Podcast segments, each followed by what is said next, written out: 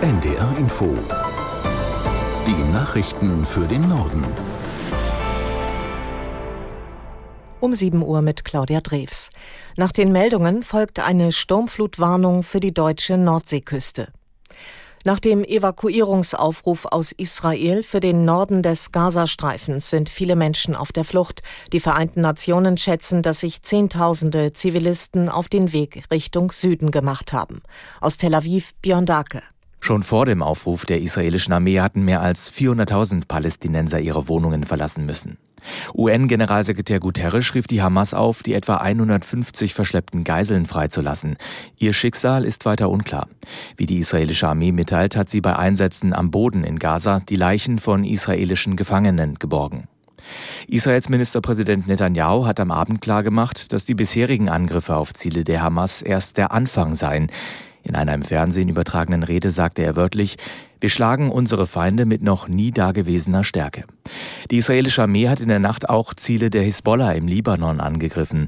Davor war ein nicht identifiziertes Flugobjekt in den israelischen Luftraum eingedrungen, möglicherweise eine Drohne. Nach ihrem Solidaritätsbesuch in Israel ist Bundesaußenministerin Baerbock in die ägyptische Hauptstadt Kairo gereist.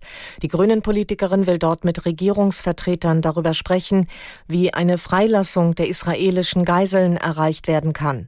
Außerdem soll es um Hilfe aus Ägypten für die Zivilbevölkerung im Gazastreifen gehen. Das Land grenzt im Nordosten an das palästinensische Autonomiegebiet.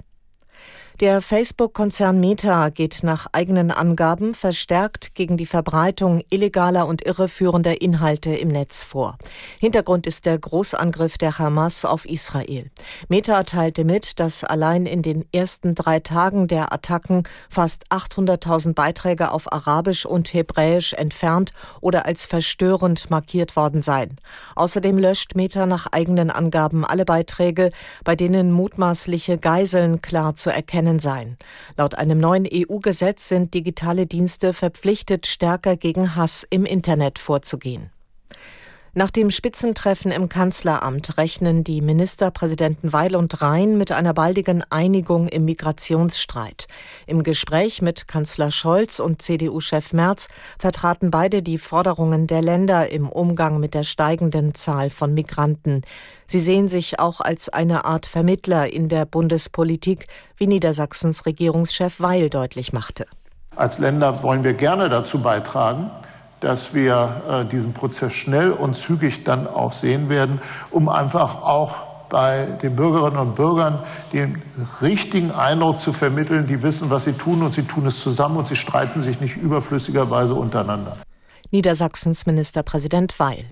Das waren die Nachrichten.